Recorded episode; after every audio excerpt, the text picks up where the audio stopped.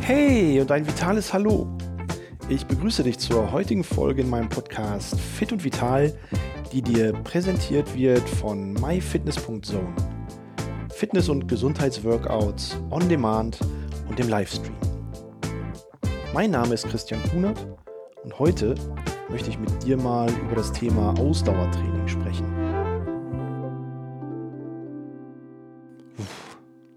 Ich weiß nicht, wie es dir geht, aber wenn ich an Ausdauertraining denke, da muss ich immer wieder an meine aktive Handballkarrierezeit zurückdenken, wo wir in der Vorbereitung echt alle Wälder abgeklappert haben, die in der Umgebung waren und dabei bergauf, bergab gelaufen sind. Manchmal haben wir noch irgendwelche Bleiwesten am Körper gehabt, keine Treppe, die wir ausgelassen haben. Und dann sind wir noch rechts abgebogen in die Felder und dann wurde es schon irgendwann dunkel. Heute, nachdem ich ja meine aktive Laufbahn schon vor über 15 Jahren beendet habe, mache ich natürlich immer noch Ausdauersport, aber mittlerweile habe ich das so ein bisschen aufs Rennradfahren verlegt und damit fühle ich mich echt viel, viel wohler. Aber mal zurück zur heutigen Folge. Warum ist Ausdauertraining eigentlich so wichtig, insbesondere für unsere Gesundheit? Was gibt es für Formen des Ausdauertrainings? Und wenn ich damit beginnen möchte, auf was sollte ich denn eigentlich mal achten? fangen wir mit den gesundheitlichen Wirkungen an. Und da bin ich als allererstes natürlich beim Herz. Und wenn ich mir den Herzmuskel so anschaue, dann ist ja das Herz der Motor unseres Lebens. Und mit Motor meine ich tatsächlich vergleichbar wie mit einem Auto, ein Motor, den ich durch Training schonen kann.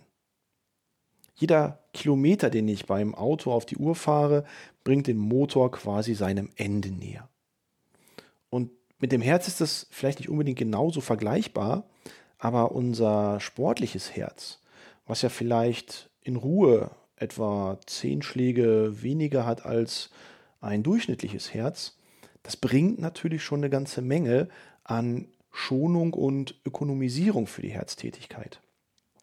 Wenn ich tatsächlich mal diese Rechnung von 10 Schlägen pro Minute nehme, ein normales Herz schlägt zwischen 60 und 90 Mal pro Minute und ein gut trainiertes Herz schlägt vielleicht zwischen 50 und 60 Mal pro Minute. Und wenn ich jetzt diese 10 Schläge pro Minute nehme und das mal hochrechne, dann sind das gut 15.000 Schläge am Tag und 5 Millionen Schläge im Jahr, die das Herz weniger arbeiten muss.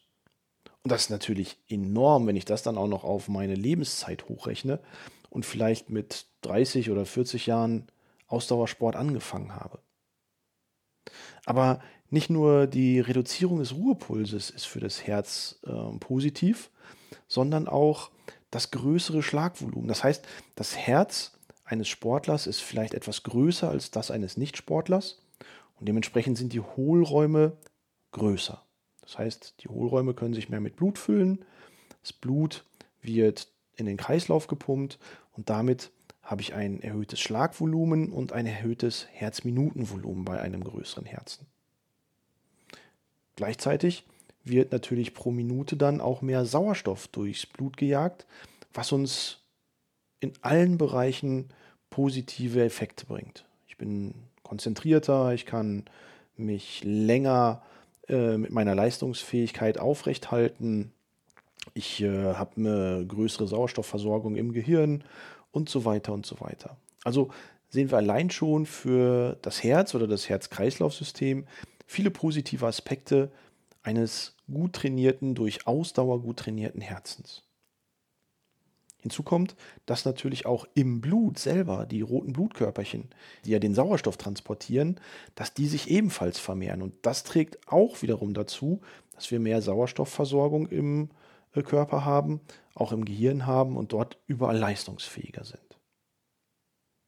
Hinzu kommt, dass Ausdauertraining natürlich auch für den Stoffwechsel zuständig ist. Das heißt, wenn wir uns bewegen, und die Bundeszentrale für gesundheitliche Aufklärung, die sagt ja immer wieder, mindestens 150 bis 300 Minuten moderate Ausdauerbelastung oder 75 bis 150 Minuten intensive Ausdauerbelastung in der Woche, dann habe ich natürlich einen tollen Input für den Stoffwechsel bzw. für den Kalorienverbrauch und kann über das Ausdauertraining in Kombination natürlich mit entsprechender Ernährung mein Körpergewicht reduzieren, kontrollieren oder halt so beeinflussen, dass es einen gesundheitlichen Effekt hat.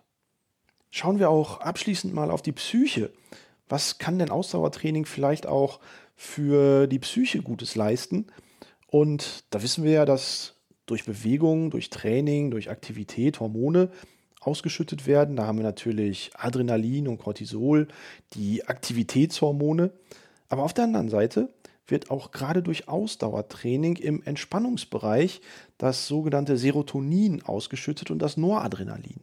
Also Dinge, die uns eher glücklich machen oder die einen entspannenden Effekt haben. Hinzu kommt abschließend natürlich auch noch der positive Effekt auf unser Immunsystem. Denn durch moderate bis maximal intensive Belastungen vermehren sich auch die weißen Blutkörperchen für etwa 36 Stunden im Körper und so profitiert unser Immunsystem in der Zeit dadurch, dass möglicherweise eindringende Viren oder Bakterien viel besser angegriffen werden können und den Körper vor Eindringlingen schützen. Schaue ich dann aufs Training, muss ich feststellen, dass Ausdauertraining nicht gleich Ausdauertraining ist. Es gibt natürlich verschiedene Möglichkeiten, seine Ausdauer zu trainieren. Entweder zu Fuß, auf dem Sattel oder im Wasser. Zu Fuß meine ich die unterschiedlichsten Formen von Walking, Nordic Walken, Joggen, vielleicht auch intensiveres Wandern. Im Wasser haben wir natürlich das Schwimmen und auf dem Rad Rennradfahren, Mountainbike fahren oder was auch immer mir unter die Pedale kommt. Aber ist dann auch noch irgendwas anderes zu beachten? Naja, klar. Es gibt verschiedene Formen, verschiedene Trainingsformen, die ich einsetzen kann, um meine Ausdauer zu trainieren. Da ist zum Beispiel die Dauermethode. Das heißt, ich wähle eine bestimmte Belastung, ich bereite mich ein bisschen vor, mache mich ein bisschen warm, habe dann Herzfrequenz gesteuert vielleicht eine bestimmte Belastung, ein bestimmtes Belastungsniveau und das versuche ich so lange wie möglich aufrechtzuhalten. Das ist ja eh das Ziel des Ausdauertrainings, eine Belastung so lange wie es geht dauerhaft ohne Abfall von Leistung aufrechtzuerhalten oder nach der Leistung schnellstmöglich wieder zu regenerieren. Gerade diese Dauermethode ist in einem, ich sag mal, moderaten, mittleren Bereich sehr gut geeignet für die sogenannte Grundlagenausdauer. Wenn ich es dann ein bisschen intensiver haben möchte oder vielleicht auch die Ausdauer Grundlage für einen bestimmten Sport nutzen möchte, dann muss ich natürlich andere Formen des Trainings wählen. Eine dieser Möglichkeiten wäre das Intervalltraining. Das heißt, da wechseln sich Phasen von höherer Belastung mit Phasen niedrigerer Belastung ab. Das heißt, ich ziehe mal das Tempo vielleicht für ein, zwei Minuten ein bisschen an, um dann vielleicht für die nächste Minute oder die nächsten 30 Sekunden einfach mal ein bisschen lockerer zu gehen. Und das Ganze schalte ich dann mehrfach hintereinander, bis ich meine Trainingszeit rum habe. Ja, und dann gibt es natürlich noch für die bestimmten Wettkampfarten sogenannte Wettkampfmethoden. Da wird dann ein Wettkampf simuliert. Da wird man einen 5000 Meter Lauf simuliert, einen 10.000 Meter Lauf simuliert. Oder gerade auch im Handball, dann wird mal ein Testspiel im Handball gemacht, wo unter Wettkampfmethoden, unter Wettkampfbedingungen die Ausdauer abgerufen wird. Und so, wie gesagt, ist Ausdauertraining nicht gleich Ausdauertraining. Und man muss immer schauen, wie fange ich an und was brauche ich für eine bestimmte Sportart. Aber gerade das Anfangen ist, glaube ich, so das Schwierigste, was man im Sport eigentlich findet. Und damit meine ich nicht die Überwindung des inneren Schweinehunds, am Anfang sich Trainingstermine zu setzen, sondern gerade beim Ausdauersport, da denkt vielleicht jeder so von sich, ach, das mache ich mal eben so. Ich gehe mal eben kurz in ein Sportgeschäft, lass mich vielleicht noch super beraten, weil ich mir ein paar tolle Laufschuhe besorgt habe, vielleicht auch noch ein bisschen Funktionskleidung, die ich mitnehme und am nächsten Tag ziehe ich alles an und dann geht's los.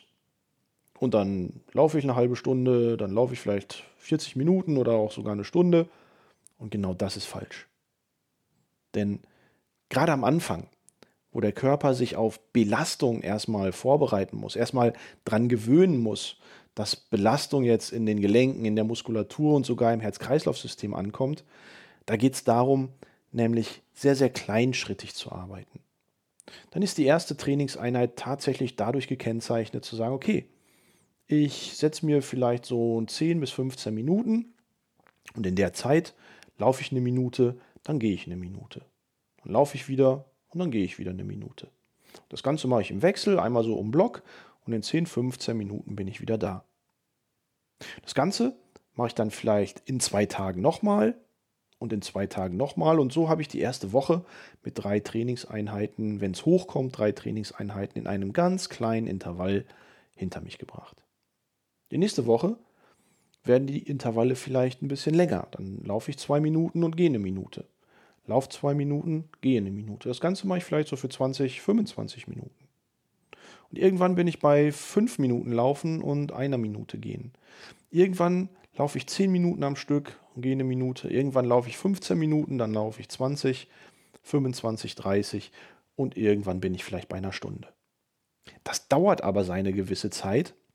Und gerade am Anfang sollte man nicht den Fehler machen nach dem Prinzip viel hilft viel und höher, schneller weiterarbeiten. Das ist dann eher kontraproduktiv. Dann hast du am nächsten Tag vielleicht Muskelkater, dir tun die Knie oder die Sprunggelenke weh. Manchmal hat man es sogar im Rücken. Und dann fragt man sich, woher kommt das? Ich war doch bloß laufen. Ja, genau. Das ist der Punkt.